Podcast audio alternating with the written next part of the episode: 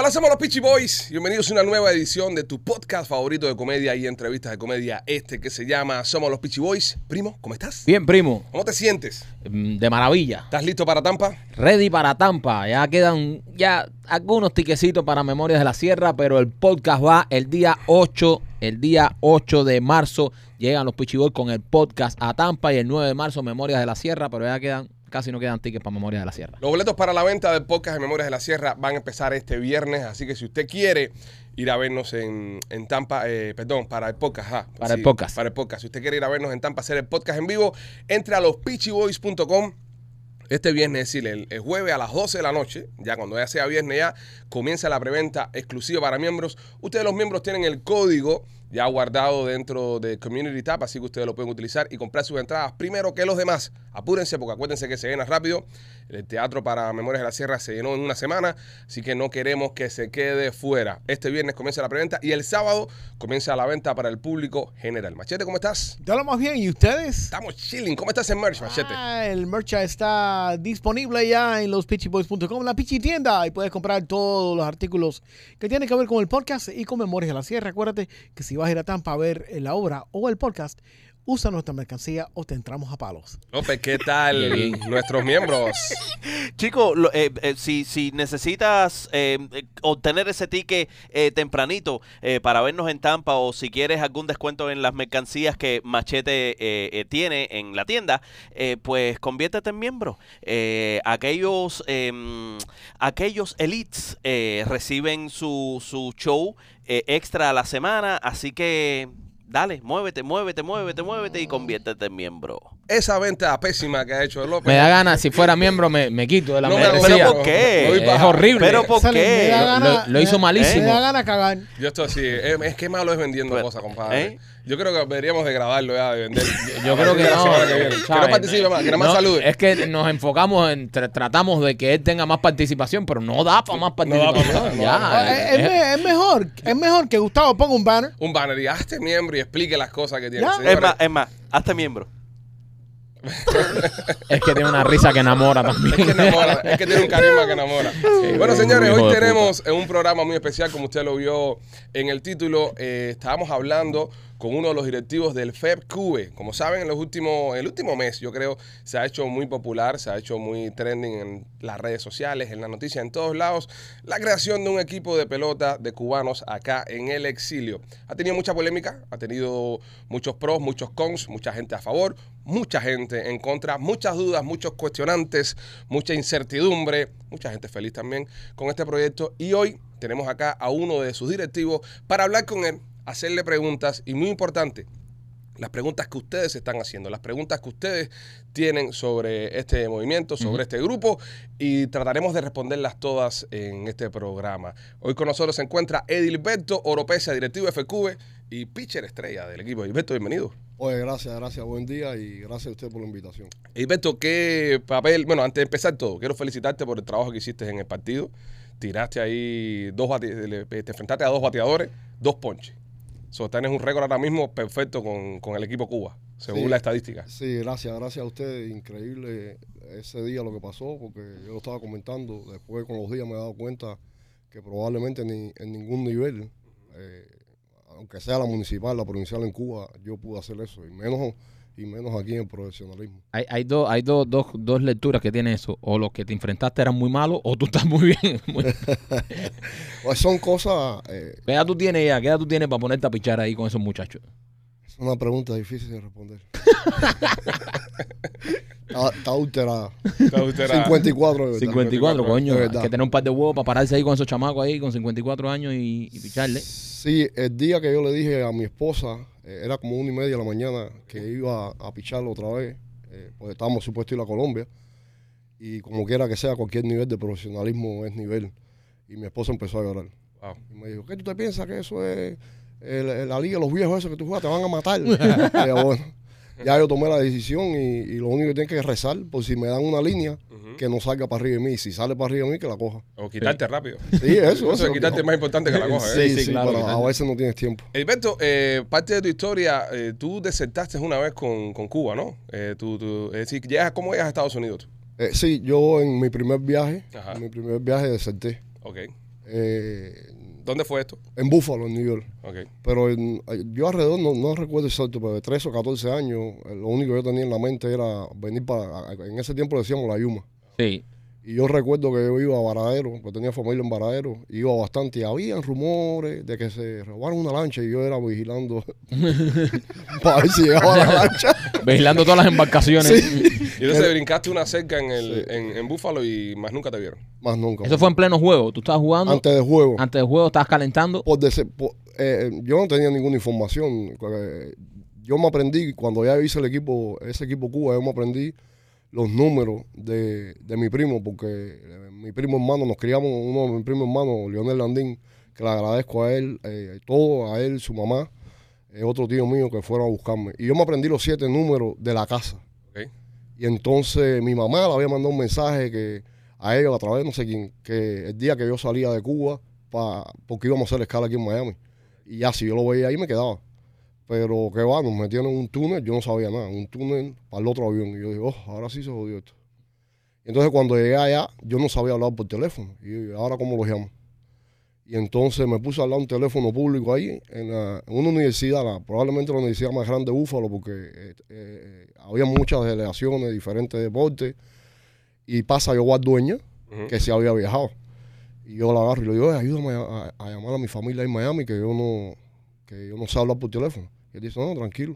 Y entonces él agarra, y parece que era AT&T, y AT&T, eh, collect call cuando aquello. Y él se vira para mí y dice, eh, eh, yo le di el número, y dice, dice que es el área code. Yo, yo, "Ah, ¿qué cosa es eso? Son los siete números. Y yo, no, Miami, Miami, 305. Y ah, bueno, entonces me pusieron la llamada. Y lo único que mi primo me preguntó, ¿te vas a quedar sí o no? Y yo no hablaba con él, hacía, vino alrededor de Mariel como 13 o 14 años. Y le dije sí. Y dice, bueno, yo te veo allá. Eh, el primer día jugamos contra Japón. Yo lo veo por el bullpen y yo sí te- tenía foto de él. En- y coño, ese es mi primo. Voy para allá a hablar por, por, él, por la cerca. Y ahí empezamos a hablar. Y él me dice, cuando se acabe el juego, yo voy a seguir la guagua de- del equipo Cuba. Eh, voy a pasarle varias veces, apréndete la marca del carro, eh, la chapa. Y, yo me aprendí eso. Yo ah, me lo aprendí. Y cuando tú llegas donde están hospedados, tú sales y te quedas. Así fue.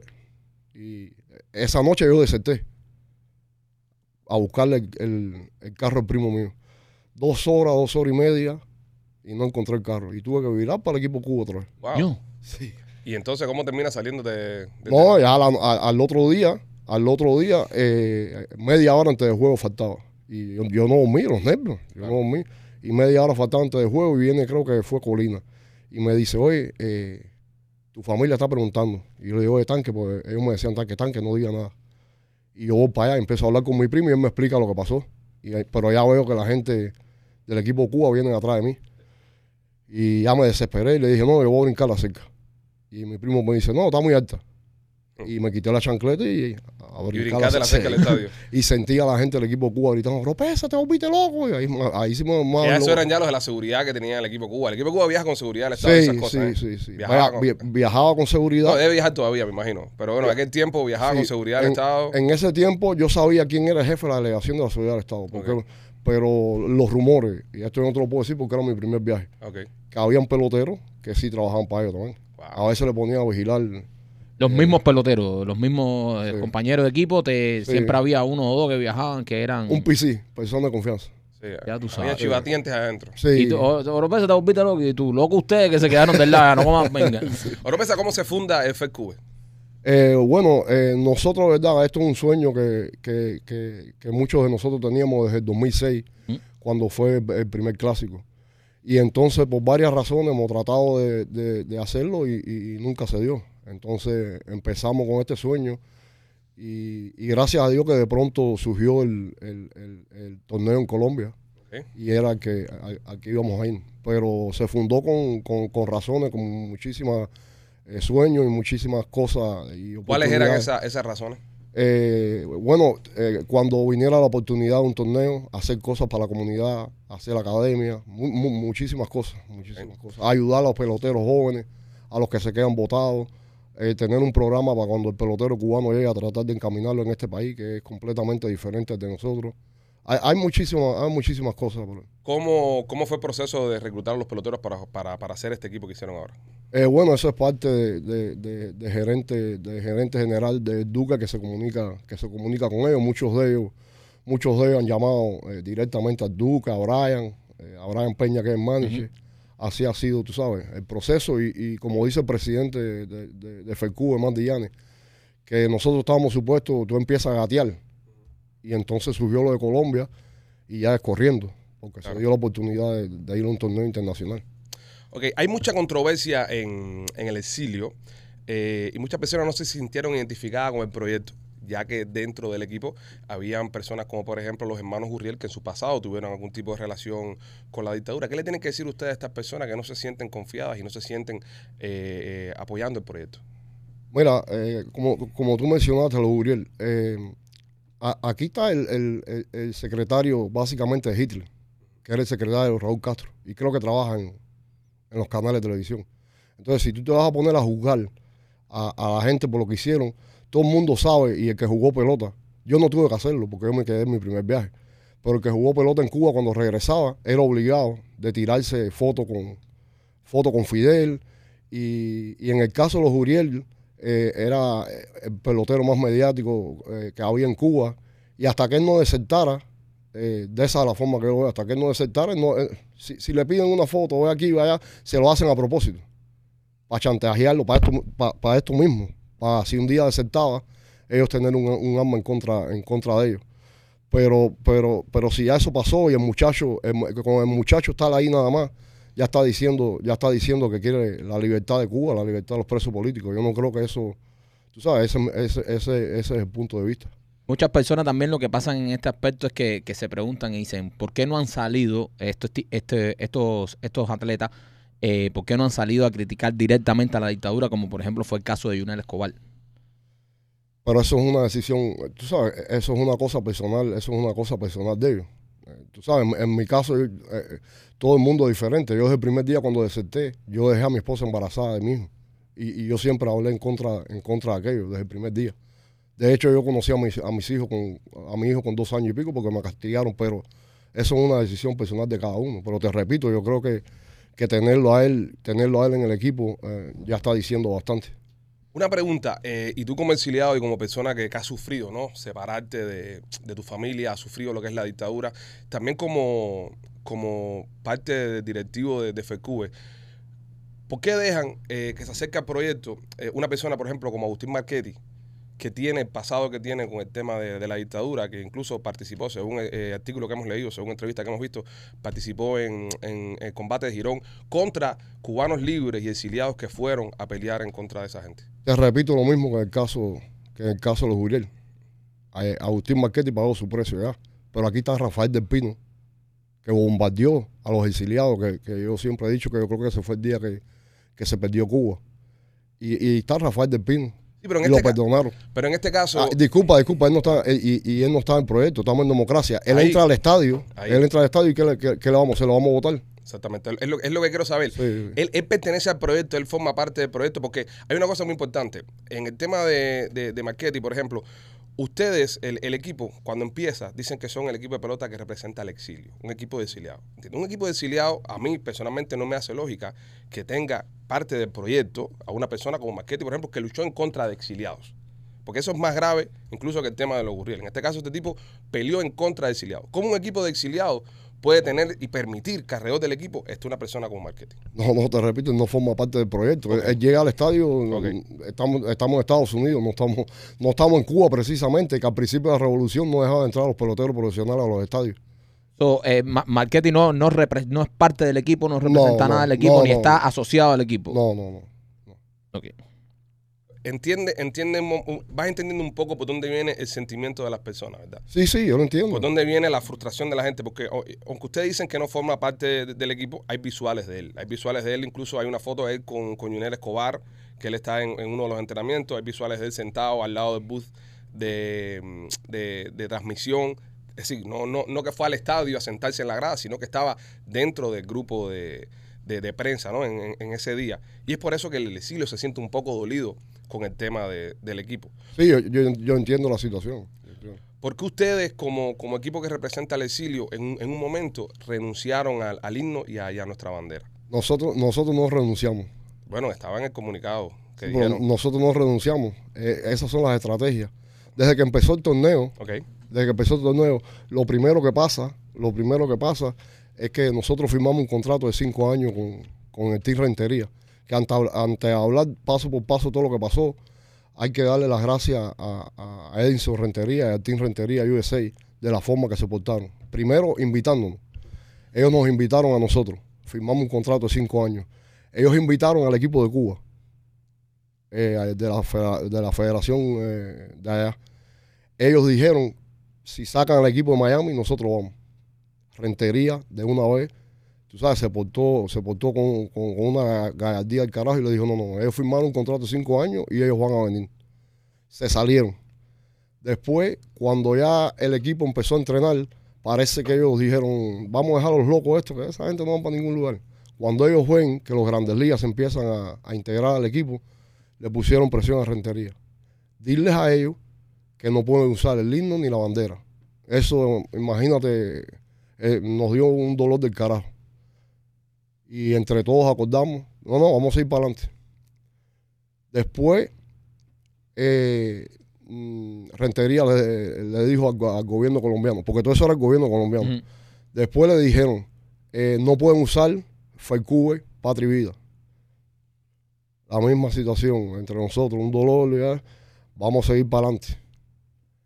Y esto, a- a- habíamos hablado entre nosotros la posibilidad, antes de empezar todo, eh, alguien le, le dijo a Rentería, como son los comunistas, que esto, que lo otro, porque básicamente ellos no, no, no lo han vivido.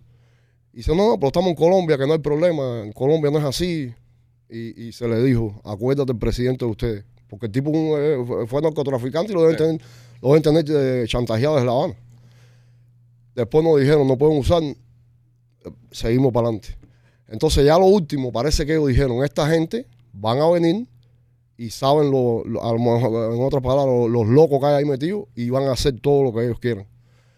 Nos hicieron firmar, querían que, y esto no, creo que no, no se sabe mucho, nos, nos querían hacer firmar una carta, como hacen en los, en los equipos Cuba, de que nosotros, en, llegando a Colombia, en toda la estadía en Colombia, no podíamos hablar de política, ni de la situación de Cuba. Entonces ahí fue cuando le dijimos, eso no lo vamos a firmar. y, y es por eso que lo sacan. Ahí Rentería otra vez se portó con una hombría del carajo porque le dijo a ellos, le dijo al gobierno colombiano, eh, ellos no van a, a hacer ninguna carta y entonces el gobierno colombiano le dice a Rentería, ok, el equipo de Miami no puede venir. Y Rentería otra vez te digo que se portó con tremendo hombría y le dijo, si el equipo de Miami no puede venir, yo suspendo el torneo. Y suspendió el torneo. Entonces, sabes, eso son cosas que la gente, que la gente no sabe y, yo- y y yo entiendo, y yo entiendo la frustración del exilio porque ah, ah, yo me he frustrado una pila de veces. Pero ustedes, ustedes tenían, porque, ok, me dice que no se dejan quitar el himno y, y la bandera, pero bueno, ustedes reconocen públicamente que no lo van a utilizar. Esa es la percepción que sale para afuera y la que recibimos nosotros como exilio. ¿Ustedes tenían algún tipo de estrategia? Sí, ¿Cuál era? sí, ha- había estrategias, de, de todo tipo de estrategias, como, como decir, el primer día el, el juego era contra Japón. Ajá, A veces tú sabes que en los eventos deportivos el himno a veces lo hacen más corto. sí. Dos minutos del himno a Japón. Ok, nosotros dos minutos de silencio y vamos a cantar el himno. Y por eso te digo que ellos lo sabían. Si, si en 65 años ellos han durado tanto, es, es- es a base de cabronar. Y entonces ahí a veces tú tienes que, tú tienes que, que trabajarle con cabronar tampoco. Y yo entiendo, disculpa al exilio, Ajá. ¿entiendes? Y, y yo entiendo todo, pero nosotros no tenemos que decir las estrategias de nosotros. Sí, porque el exilio nunca ha renunciado a nuestros símbolos patrios. y nosotros no íbamos a renunciar. Ahora, ahora yo te digo algo. Probablemente en la historia del exilio, cuando se ha, eh, se ha puesto y lo pusimos a ellos contra la pared, porque ellos tuvieron, hay otro rumor. Eh, eh, eh, Colombia está pidiendo la sede de los Juegos Panamericanos del 2027 y ellos tenían que abonar 4 millones al, al Comité Panamericano. No los tenían. El rumor es que ya lo- a lo último se aparecieron dos o tres de ellos con dos o tres millones de dólares para el gobierno colombiano. Eddie, Pa- pero, pa chantajeando. pero, pero tú, tú entiendes la parte en, en- en- en- por donde vengo yo eh, y viene mucha gente también. Ustedes tenían su estrategia, ustedes tenían su movimiento, que eso nada más lo saben ustedes. Ahora la percepción pública, y es por eso que se le forma tanto revuelo al equipo, en ese momento fue que esta gente se dejaron meter el pie por, por la dictadura. Esta gente que son un equipo que representan al exilio, de repente renuncian al himno y la bandera.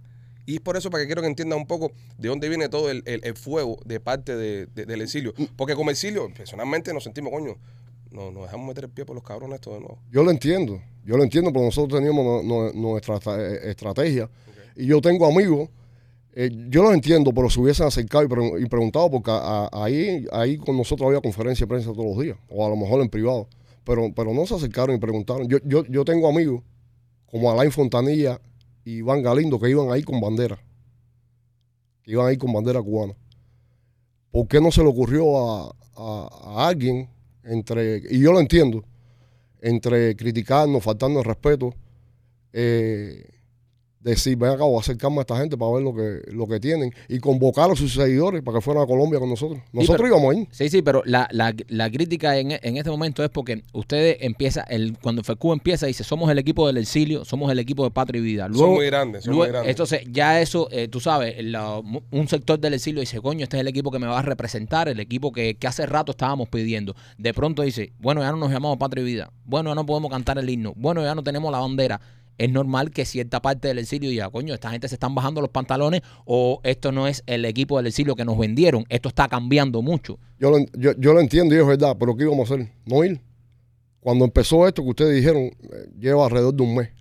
Si el primer día, como ellos, como ellos hicieron, si el primer día nosotros hubiésemos dicho, oye, oye, hacer, no vamos porque la bandera, ah, ah, ah", ¿qué pasaba? No, no, no vamos. No se hubiese estado hablando de esto por un mes.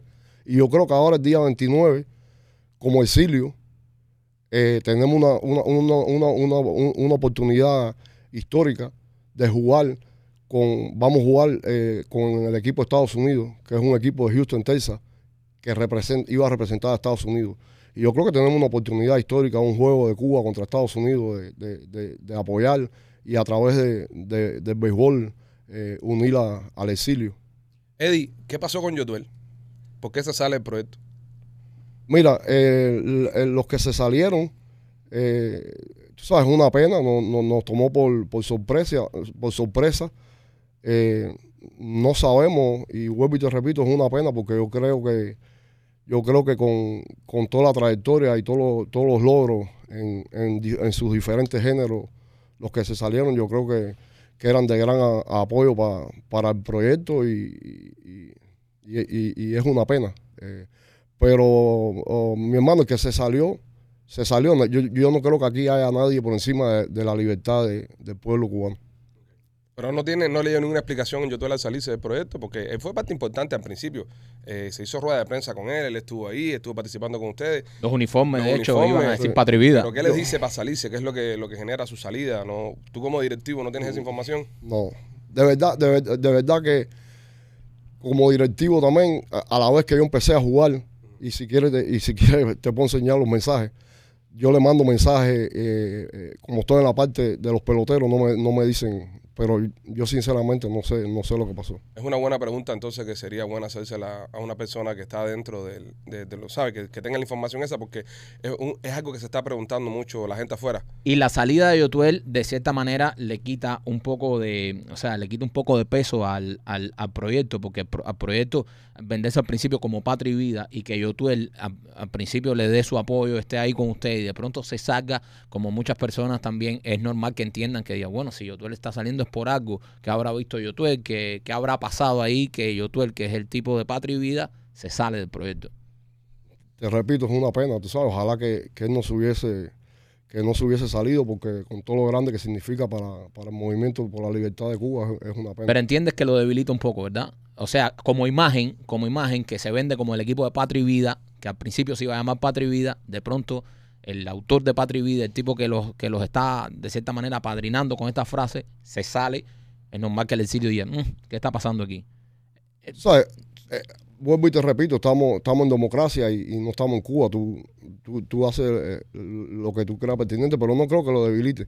Yo, yo te digo algo. A nivel de imagen, yo creo que sí, porque eh, yo te estoy, nosotros te estamos hablando porque somos un poco el pulso de lo que está afuera. Estamos viendo eh, todo lo que la, la gente siente.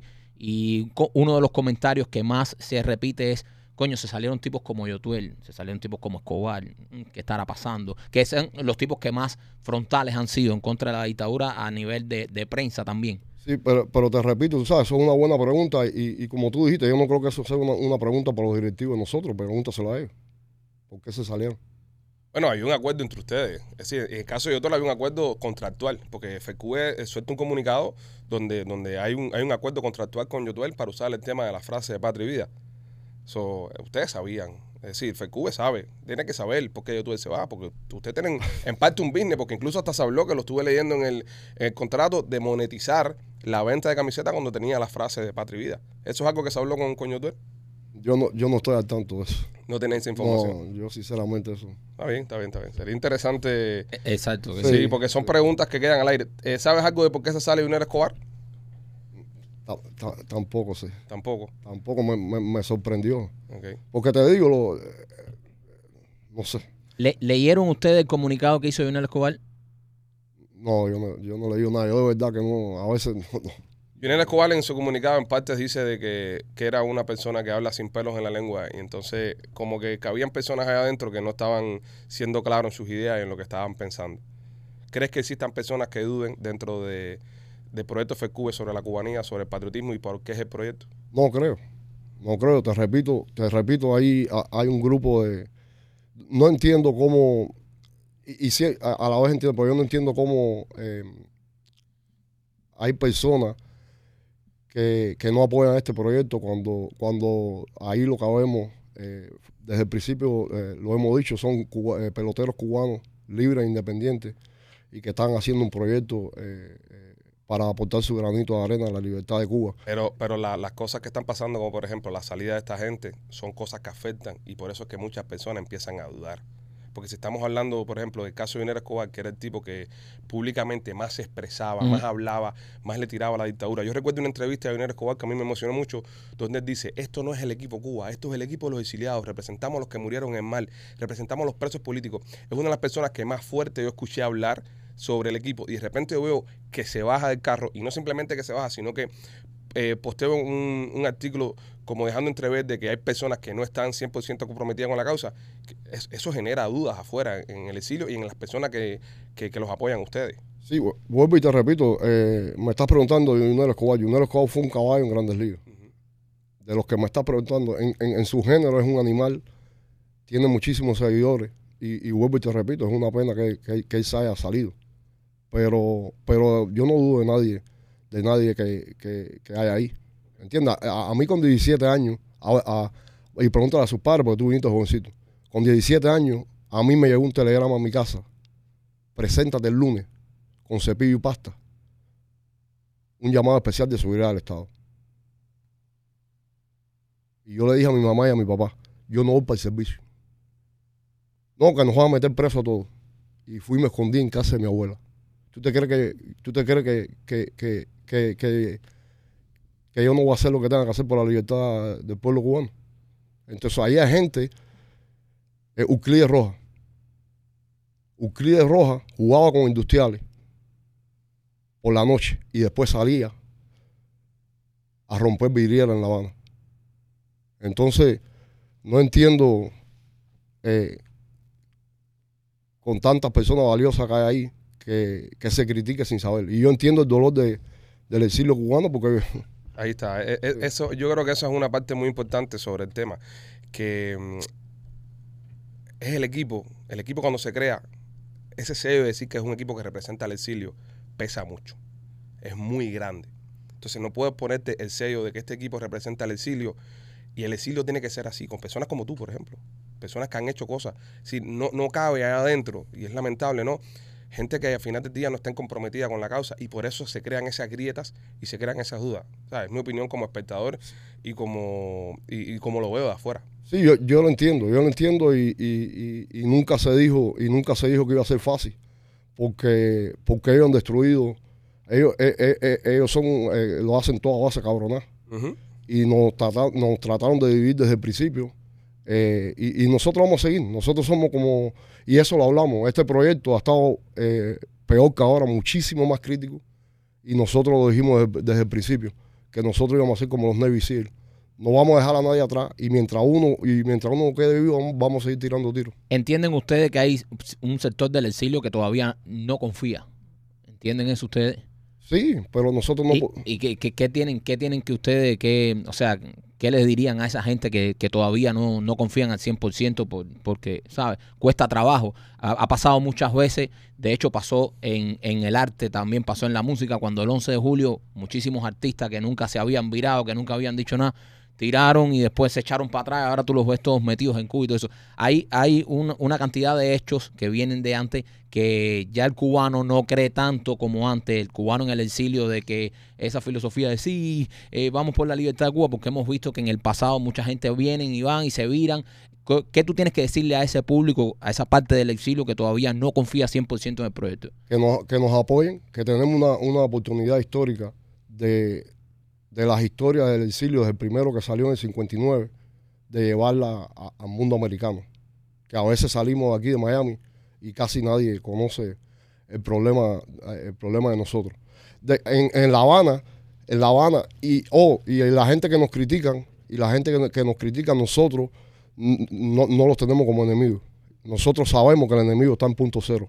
Ahora te voy, te voy a decir algo, que nos apoyen. Tú puedes, de hecho lo han hecho, tú puedes crear artistas y que la gente confíe en los artistas. Tú puedes crear periodistas y que la gente confíe en periodistas. Tú puedes crear youtubers y que la gente crea en los youtubers, como de hecho los hay. Pero tú no puedes crear un grandes ligas. El béisbol es el deporte más difícil que hay. Y si en un momento histórico como esto, lo- los muchachos los muchachos de Grandes Ligas dieron el paso, que confíen. Es lo, es- es lo que yo tengo que, que yo Ah. tengo que decir. ¿Sabes algo sobre el caso de por qué sale también Ian Padrón de- del proyecto? Lo mismo, una pena grandísima con tanto que, primero que los logros que a nivel personal que él ha tenido en su vida y, y con todo lo que, con todo lo que nos ayudó, con todo lo que con todo lo que no- nos ayudó y, y, y le damos las gracias por todo lo que hizo. Pero te repito, nadie está por encima de la libertad del pueblo cubano. Y yo creo que esto es un, eh, tú sabes, tenemos una oportunidad histórica, como ustedes dijeron, otros proyectos, otros proyectos se han echado a perder. Yo creo que tenemos una oportunidad histórica y, y el juego del lunes eh, es muy importante. No sé, disculpa, no sé, hablando, hablando de pelota, Ajá. el que da el paso al frente para que este juego se dé fue el manager del equipo de Estados Unidos. Él llamó a Brian Peña, que es el manager de nosotros, y le dijo, un americano, y le dijo, me disculpan porque nosotros no nos involucramos más con ustedes y ustedes son americanos también. Así lo ven los americanos. Y nosotros lo vamos a apoyar a ustedes en lo que quieran. ¿Qué es lo que hay que hacer? Un juego en Miami, nosotros nos pagamos los pasajes. Entonces, es, es- es muy diferente a todas las cosas. Eh, lo- Los treinta y pico america- am- americanos que vienen también son de la seguridad del Estado. Entonces, es lo, lo que te digo. Yo creo que, que debemos unirnos, debemos unirnos los cubanos y esa es la, ventaja que, han tenido ellos, que para ellos es muy fácil. Nosotros, como cubanos, como nosotros no tenemos país. Y, estamos en Estados Unidos, que hay ley y orden. El mismo, el mismo, el, mismo, lo, lo- lo- mismo cuando empezamos, lo mismo cuando empezamos a hablar, ¿a dónde íbamos? A Colombia. Ese es el país de nosotros. No, no lo es. Cuando, cuando estabas hablando ahorita, me comentaste de personas que han, que han, que han hablado del proyecto, eh, han hablado de youtubers del proyecto. Eh, Alex J. Ola ha sido una de las personas que más ha criticado el proyecto, que más ha demostrado su desconfort con el proyecto, que, más ha demostrado que no confía en, en el show. ¿Por qué ustedes, por ejemplo, y te agradezco mucho que FQV eh, haya pedido esta entrevista, venir acá con nosotros, ¿por qué FQV, por ejemplo, no se sienta con una persona como Alex J. Ola a hablar con él y responder todas las dudas que tenga? Para él y su público. No tenemos, no, no, no, no tenemos problema con, con, con hablar con él. Ok. Y vuelvo y te repito, él no, él no, él no es enemigo de nosotros. ¿Entiendes? Lo que se ha dicho es mentira. Porque él llevó una persona ahí. Y es lo único que he visto porque, porque cuando, cuando salió, yo fui uno de los primeros que dije, y se lo puedo preguntar a mi familia un día. Hace siete, ocho años cuando salió, dije, ese va a ser un pararrayo contra, contra los comunistas. Pero él, pero él llevó, llevó una persona ahí que es un mentiroso. Que es un mentiroso. ¿Quién fue? Eh, eh, Mario Fernández. Que era el presidente del otro proyecto del año pasado. Y ahí dijo, todo es mentira. Y es mi, eh, y es mi opinión. Él lleva, él No lleva- estoy hablando, no estoy hablando de Otaola, está hablando del señor el Fernández. señor que fue Ok, pero él lo lleva a dónde? A su programa. A su programa. Ok, y ese señor hizo comentarios sobre, sobre ustedes. Muchísimas mentiras. Y dijo muchas Me- mentiras. me- mentiras. Y, y ahora te voy a dar la, la opinión del, del señor. Ok, El señor las tiene todas que trabaja para aquella gente. ok. Y no, vuelvo y te repito, yo no estoy hablando con Otaola porque ha hecho muchísimo. Y sigue haciendo muchísimo por la, por la libertad del pueblo cubano. So, usted, ustedes estarían como, como institución, como FedCub, eh, dispuestos a sentarse con Otaola, a hablar y a, explicar todas las preguntas que él tenga que hacerle. Porque Otaola es gran parte de este exilio también, hay gran parte de este exilio que piensa igual que Otaola. So, ustedes como equipo del exilio, equipo que, que está aquí en Miami representando a los cubanos en el exilio, estaría bien que se sentaran también con esta parte del exilio que no confía en el proyecto y que hablaran y que le explicaran por qué deberían confiar. Sí, yo creo que sí, yo, yo creo que no, que, no haya problema, pero te repito, nadie está por encima de la libertad del pueblo cubano. Quizás ha pasado mucho que, que eh, vuelvo y te repito, no estoy hablando de tabla, que se toma en Cuba, cuando tú hablas de Cuba, es el país, y es yo, yo, yo, yo. Yo creo que debemos empezar a, hablar, y, y ahí estás hablando en singular, yo creo que debemos empezar a hablar en plural, cubanos. Y yo no creo que haya problema con él, pero Sería interesantísimo, te lo digo, porque eh, que es parte de lo que es el ejercicio de la libertad. Tú conoces la libertad, tal vez más que yo, porque ya más años viviendo en, en este gran no, país. no sabía. Te- ¿Me escuchas? ¿Cómo? No, no, que no sabía que llevaba más años que tú. Sí, bueno, si Sí. grité que el 92, yo vine en el 2000, so, tienes, más, coño, no tienes, sabía. tienes más años que yo. Yo- Es que yo estoy más viejo. Sí, un poco más, un poco más. Pero te digo, conociendo el tema de la libertad, yo pienso que una de las cosas más lindas, uno de los ejercicios más lindos que tiene este gran país, es que no todos podemos estar de acuerdo en lo mismo. Y todos tenemos la libertad de tener diferencia de opiniones y poder expresarnos, siempre y cuando respetemos, obviamente, la libertad de la otra persona y eh, cuidarnos de no eh, calumniar, no ofender, no hacer ese tipo de cosas. Entonces, en caso. Que- que- disculpa, que sí lo han hecho. Está bien, Sí lo han hecho. Pero- Hasta malas palabras nos han dicho. pero ustedes, ustedes representan algo muy grande. Y, y- y- y este tipo de proyectos como el que están teniendo ustedes tienen que tener lo que tienen, un cuero bien fuerte para poder soportar estas cosas. Y tratar de estos detractores, que pueden ser futuros fanáticos y futuras personas que apoyan el proyecto, enfrentarlos de una forma cívica y conversar con ellos y decirle, ¿cuál es tu duda sobre nosotros? ¿Qué tú piensas sobre el proyecto? ¿Tú piensas que somos esto? Y, y hablar y responder esas dudas. Porque, vuelvo y te repito, cuando pasan cosas como la que hemos visto, el tema del himno, se va el himno completo, se va el Patria y Vida, se va Yotuel, se va el otro, empieza a generar dudas. Entonces, es bueno siempre tener personas y tener momentos como este que estamos teniendo ahora, donde se hablen de las cosas. Y yo pienso que sería. Y tener muy- la valentía, exacto. y yo pienso que sería muy importante, por ejemplo, de que el tipo que más duro le ha dado al proyecto, el tipo que más ha dado al proyecto, que ha sido eh, Alex Otaola, oye, que alguien va y se siente con él. Y yo, bro, ¿de, de qué quieres hablar? ¿Qué quieres preguntar? Y demostrar que, que el proyecto es real y es de corazón. Porque cuando, cuando el proyecto se esconde y se esquiva, es cuando se generan las dudas. Cuando tú eres de corazón y eres real, no hay, no hay miedo de enfrentar nada, ni ninguna pregunta, ni ningún tipo de escenario. Y sería extraordinario ver eso. Yo quisiera ver eso. No, yo estoy de acuerdo contigo también. Yo creo que es lo que, lo que tú estás comentando. Cuando tú tienes la verdad de tu lado, tú no tienes por qué esconderte. Exactamente. Hay, hay una, una pregunta que se hacen muchísimas personas eh, eh, en, la, en, la, en, en la ciudad de Miami, o sea, en el exilio, que dicen que si en algún momento FEDCUBA pudiese tener algún roce, sea un partido amistoso, sea con la Federación Cubana de Béisbol. Pero sí, se dio la posibilidad y ellos cogieron miedo. Desde ahí, desde ahí empezamos a rinconarlo. Sí, pero no, no, pero no, no, no, no jugar contra el Cuba, sino que ser, por ejemplo, ir al latino, que el equipo de No, Cuba no, sí. va al latino. Cuando Cuba sea libre. Ahora. Esas cosas, muchachos. No sé, no, no, no. El que diga eso tiene que ser que trabaja para ellos, enviado por ellos. Te estoy diciendo, el que suelte el rumor, porque no creo que eso quepa en la, en la cabeza. en la- De- en la- definitivamente, No. 100%, no hay ninguna posibilidad de que FECUBE haga algo, eh, organice algo, prepare algo con la Federación Cubana de Béisbol. no, No existe. no, no, porque, um, bueno, me salgo yo. O- otra, no, creo, no, creo, no, no creo que lo vayan. No, otra no, pregunta en esa misma línea, porque son, te digo, son preguntas que se hacen afuera. Son válidas. son- No, no, son claro. válidas. Es- eh, son inquietudes, son inquietudes. Pero es lo que tú dices, cuando tú, eh, cuando tú tienes la verdad no tiene, no tiene problema. Ok, tiene que ver algo, en algún momento, eh, está relacionado de alguna forma Tony Castro con el proyecto FECUBE. Yo siempre he dicho, y lo vengo diciendo desde hace años, que Tony Castro, primero Barbatruco, registra esa machete, que fui yo uno de los primeros que dijo esa palabra. Ahí se vea que tú registras todo. Oye, eh, yo siempre, no sé por qué, Misterio Divino, el FBI o algún periodista de aquí en Miami, como tantos periodistas que hay, no han hecho una investigación de Tony Castro y lo que hace Tony Castro con, con los peloteros cubanos.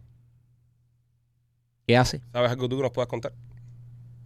Para mí que él es el que, pri- primero, primero Barbatruco. No, pero antes de eso, respóndeme la pregunta primero. ¿Tiene que ver o tiene que ver Tony No, Castro? no, estás loco, chico. 100% no. No, 100%. Perfecto. Cuéntame 100%. entonces ahora de, del hijo puta ese. Menos mal, ah, ah, antes de comentarte esto. Bueno, no te voy a decir porque... ah, Sí, Oye, dime, No, dime. dime, dime, dime. Suelta, ya, ya, suelta. suelta ya. ya no yo te quedes con yo vi a ese tipo en los Juegos Panamericanos del 2000, A Tony. sí, 2011. Yo estaba trabajando en, en México entrenando peloteros cubanos cuando desertaban.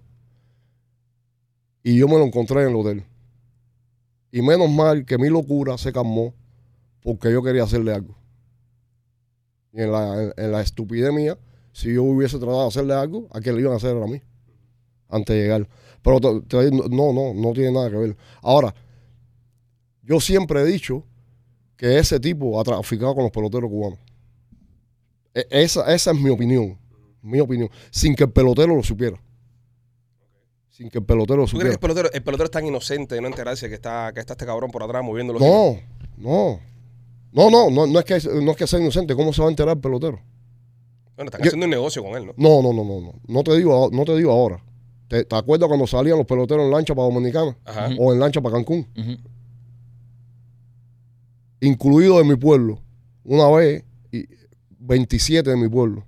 Peloteros. No, no, no, gente común. Gente el, ejemplo que te voy a poner. Gente, gente de mi pueblo. Se hundió la lancha y ni un pedacito del barco se encontró. Mencióname cuando hubo un accidente de un pelotero que se iba en lancha.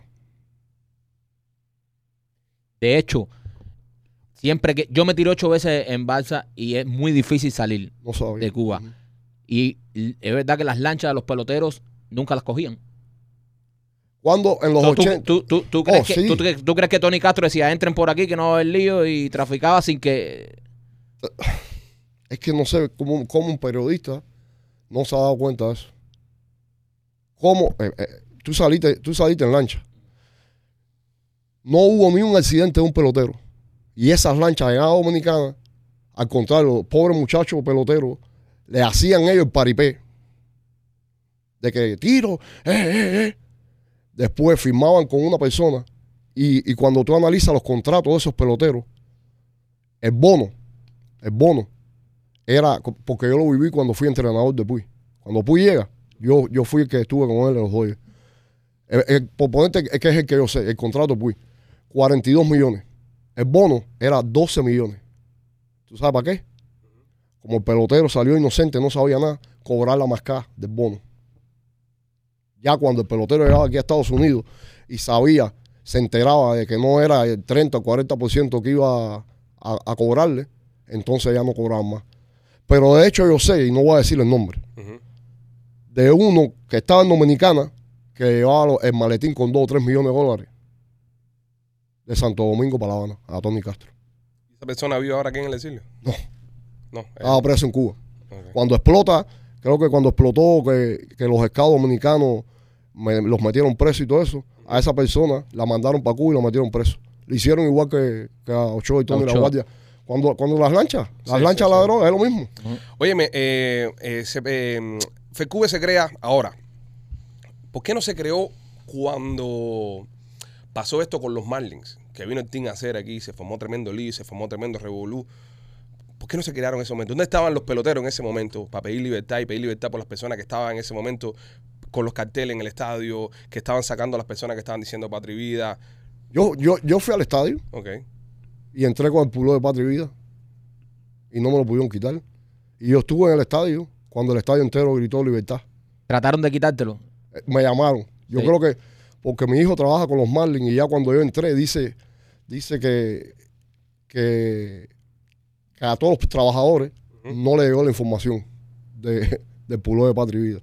Y yo iba con los amigos míos y me empezaron a llamar y yo soy para adentro. Claro. Y entonces dice mi hijo que fue que no, que no hubo comunicación. Algunos trabajadores todavía pensaban que no podían entrar. Pero cuando surge eso, se había desmantelado la, la otra, la otra organización que teníamos nosotros.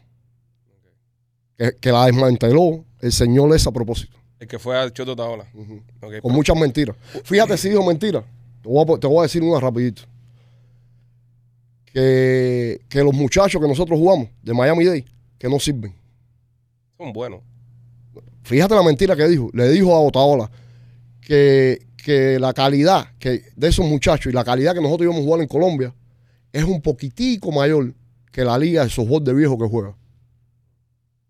Liga de viejo que él juega que a mí no me dejan jugar ¿Por qué? porque dice que iba, que iba yo a matar a un viejo o a uno más joven, incluido él. Y a mí no me dejan jugar ahí. ¿Pero por qué matarle? ¿En qué sentido? ¿Qué sentido? de- sea, de- no, eh, que le dé una línea. O jugando, no, no, Jugando, esto no. no, vaya, Matar. Matar deportivamente hablando. No, no, deportivamente. Ok, no, porque ok. es verdad, es verdad. Es verdad, es verdad. Una línea, Sí. una, una, una línea. Una línea, un tipo como machete lo puede matar. Entonces, que, que él vaya, que, olvídate de nosotros, que ridiculiza a ese muchacho, que es un colegio aquí la universidad, de, de- de la comunidad. Ese tipo es un mentiroso. Pero, Hubiese sido muy lindo, eh, es decir, el, el timing hubiese sido muy bueno para Fercube en aquel momento de haberse lanzado, cuando había tanto lío con, con el Team Acere ese aquí y toda esa gente cómplice jugando para la dictadura. Sido un buen timing para que saliera el Team Acere. no, no, Eh, no, el team, el team. Perdón, el Team No. No, el Team Acere son unos El cingados. team unos cingados. Oye, no habían desbaratado el proyecto ahí mismo. Ok. Él se encargó. Él sacó una comunicación. Mi- Mira lo que tú dijiste. Por lo menos, mira lo que dijo él, por lo menos pusimos al gobierno cubano contra la pared que llamó a los grandes ligas. Esa, y es mi opinión, esa era la misión que le dieron de allá. Unirnos para después baratarnos para lo que pasó. Ahí nosotros no existíamos. Y entonces cuando empezamos con Fercube y a través del presidente Mandiani, que es una persona respetadísima en la comunidad, que lleva trabajando para la comunidad cuarenta y pico años, Conocemos a Mandy, conocemos Sí. a Mandy. ahí fue cuando, cuando, cuando también, cuando también probablemente algunos peloteros dijeron, ya vienen los viejos locos esto, otra vez con lo mismo, esto no sirve. Por lo que había pasado. Porque en el otro movimiento logramos que un día para otro, este señor fuera a la oficina de Major League y se reuniera con el comisionado. Que este señor, que es un mentiroso, y para mí trabaja para la familia de los Castro, desbarató eh, la oportunidad que, nos dio Major League. Que este señor hizo que un muchacho de la comunidad por poco pierda su trabajo en grandes ligas. Que es el trabajo que mantiene a su familia. Y este señor lo desbarató. No, yo no voy a decir el nombre porque... Pero, pero, pero por poco hace perder al muchacho el trabajo que tenía en grandes ligas. Por culpa de este señor. ¿Cuál es el futuro que, que ustedes le ven a, a Fed Cube? O sea, porque. ¿Cuál es el sueño? ¿Cuál es su ¿Cuál es el? ¿A dónde quieren llegar? Eh, eh, eh, el sueño lo dice One, one Team, One Dream, que- y el sueño es la libertad de Cuba. Y, y nosotros como, como estamos en, en Estados Unidos tenemos que trabajar como se trabaja en Estados Unidos, pero, pero llegar lo más alto posible y tratar de, de recuperar la confianza que este señor desbarató con Baseball. Eh, Sabes que, que para el tema, perdóname, Quito, para el tema de recuperar la confianza, eh, y en esa misma, en esa misma línea te hago esta pregunta.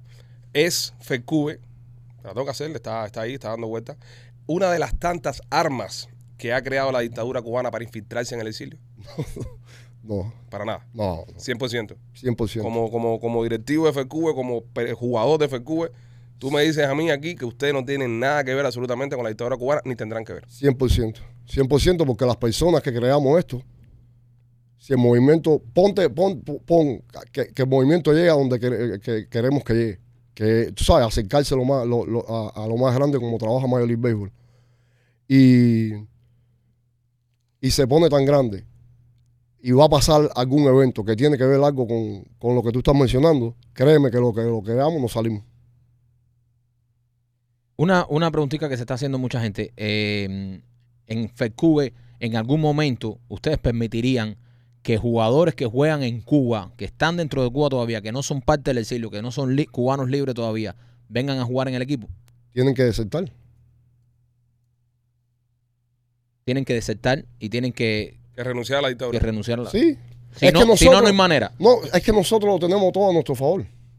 Ponte, como dicen, como dicen, y yo sé que es una pregunta que acá anda por ahí. No, pero a lo mejor ellos tienen a alguien de la seguridad del Estado metido ahí adentro. ¿Y qué? ¿Qué, qué tú vas a informar? ¿Qué tú vas a informar? Este, yo pienso que, que es muy importante. Que, que disculpa, Ajá, mi opinión personal y, y es la de todos. No creo que ahí haya nadie que trabaje para ellos. ok.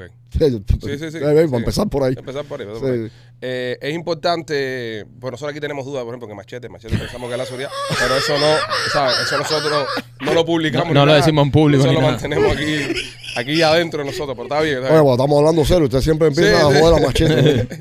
Óyeme, eh, eh, Eddie, eh, yo pienso que es importante, y ahora te hablo como fanático, que el proyecto si va a representarme a mí también como exiliado, a mí me gustaría ver un poco más del proyecto, en sentido de, de se- en sentido del patriotismo. Y tratar de, de- que no tenga esas grietas que se están viendo en estos tiempos y, y tratar de estar más encima de, de representar lo que están ustedes impulsando, que es el exilio cubano. Porque si este fuera un equipo de peloteros del exilio, es decir, de peloteros cubanos, Ah, está bien, un equipo de peloteros cubanos, pero al momento que ustedes se hacen llamar el equipo del exilio y empiezan con la campaña de Patria y Vida, mucha gente los acusa de que se montaron en el carro de Patria y Vida, en el carro del exilio para buscar apoyo.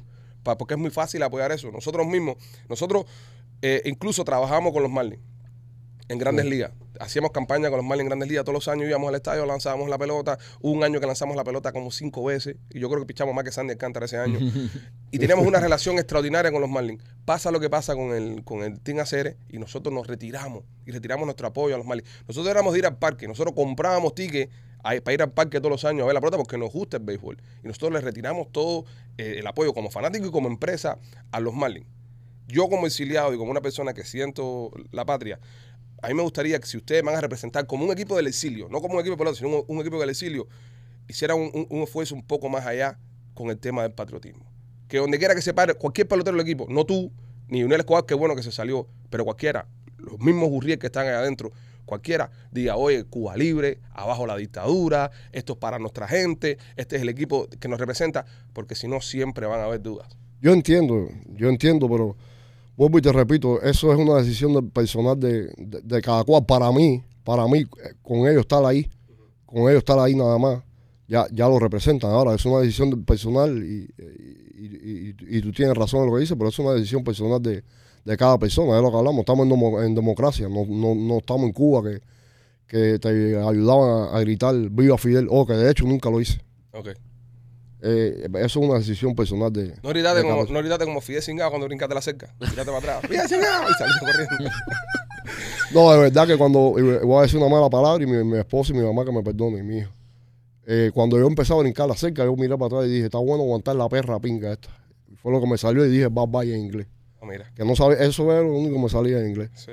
Sí, sí. Eddie, pero, pero no, cada cual, es lo que te digo, cada cual eh, tiene, tú sabes, eh, eh, eh, el que quiera hablar, habla, pero nosotros desde el principio hemos dicho lo mismo que, que, tú, que tú dices, que abajo la dictadura, que... y, ah, otra cosa an- antes de hablar de eso. Esta gente son tan diabólicos. Dictadura, dictadura era la de Batista. Que así todo este tipo lo quiso matar y le perdonaron la vida. Esta gente son unos diabólicos. Esto es peor que una, Sí, una sí, dictadura. Eso, son unos diablos, esos cabrones. No, diabólicos son. Óyeme, eh, un mensaje que antes de irnos que le quieras dar a las personas que creen en el proyecto, que, que apoyan al proyecto, un mensaje para esa gente. Eh, que tenemos una oportunidad histórica el día 29 con un juego con- contra Estados Unidos que nos apoyen. Y, y- y que donde se juegue, creo que, que- que van a dejar entrar con carteles, con bandera cubana, con todo. Yo creo que tenemos una oportunidad histórica de, de, de poner, de poner Yo, yo, yo te quiero hacer una preguntita y perdona que te interrumpa. Ese día que van a jugar contra Estados Unidos, ¿vamos a cantar el himno cubano? Claro, Como equipo, ¿van a cantar el Claro. himno cubano? los Van a- dos, van- eh, eh, el cubano y el americano. ¿Van a sacar la bandera? claro. Ok. Eddie, y a las personas que no creen en ustedes, los que todavía están Oh, dudando, disculpa, disculpa. Que íbamos, a, que íbamos a sacar la bandera de todas maneras en, en Colombia. hubiese sido lindo que pasara. Yo, yo no creo. Yo, yo creo que a esta gente hay que ha- hacerle con cabroná. Yo creo que, yo creo que todo esto hay que virarse al revés. Porque si hubiésemos ido a Colombia, yo te dije, iban unos cuantos amigos míos. ¿Quién más iba ahí? Ahora tenemos una oportunidad histórica. Pero es así, acuérdate, que también al principio, eh, por ejemplo, lo- lo- lo- la lucha es así. Eh, ustedes tenían su estrategia, que yo le entiendo. Eh, lamentablemente la historia no les va a dar la oportunidad de mostrarlo y no mostrarlo porque ustedes ahora Claro, mismo, ustedes ahora mismo claro. pueden decir de que, Sí, que, que lo que que te ibas a parar en Claro, el medio del claro. montículo, te iban a cobrar y iban a decir te ibas a. Ustedes pueden decir lo que sea porque no pasó. Exacto. Ahora Claro, mismo, claro. ese beneficio de la duda, eso es algo que ni tenemos. Es decir, yo, yo no te voy a criticar porque no pasó. Eh, podemos especular todo lo que nos dé la gana, pero algo que no pasó. Eh, pero a partir de ahora van a empezar a pasar cosas y van a empezar a tener oportunidades de, de- seguir demostrando quiénes son. Dios, Dios grande. Cuando pasó eso, nosotros mismos conversamos cómo convertir esta pequeña derrota en una victoria.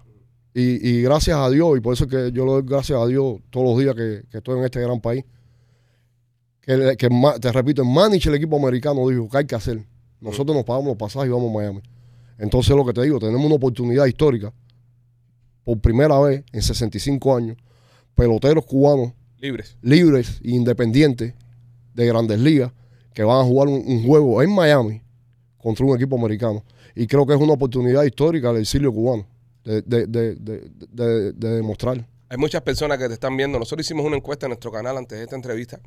Eh, preguntamos de que si ustedes eran un grupo de patriotas o si eran un equipo que al final se iba a rajar a la dictadura.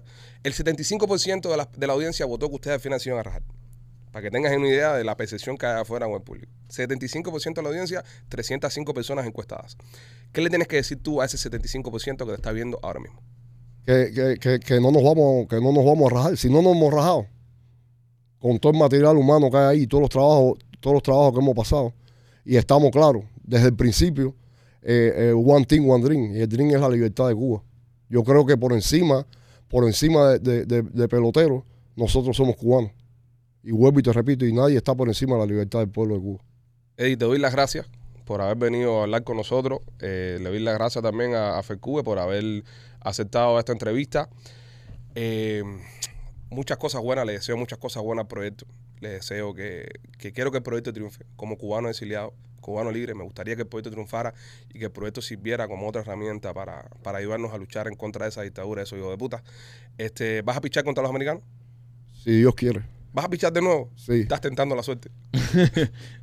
Yo tú me voy ya con esos dos ponches. Ah, es- es- es- siempre me han dicho que yo estoy loco. Sí. Esa es la palabra que más me ofendía antes. Sí, ya, ya no, ya, ya lo ves No, como un halago. No, sí, ya. Ya lo ves como un halago. Sí. Oye, no, gracias, gracias a ustedes por la invitación. Y espero, oye, espero que estén en el juego ¿Qué partido, qué día es el partido? ¿Cuándo es? el lunes, ¿Lunes el lunes qué? 29.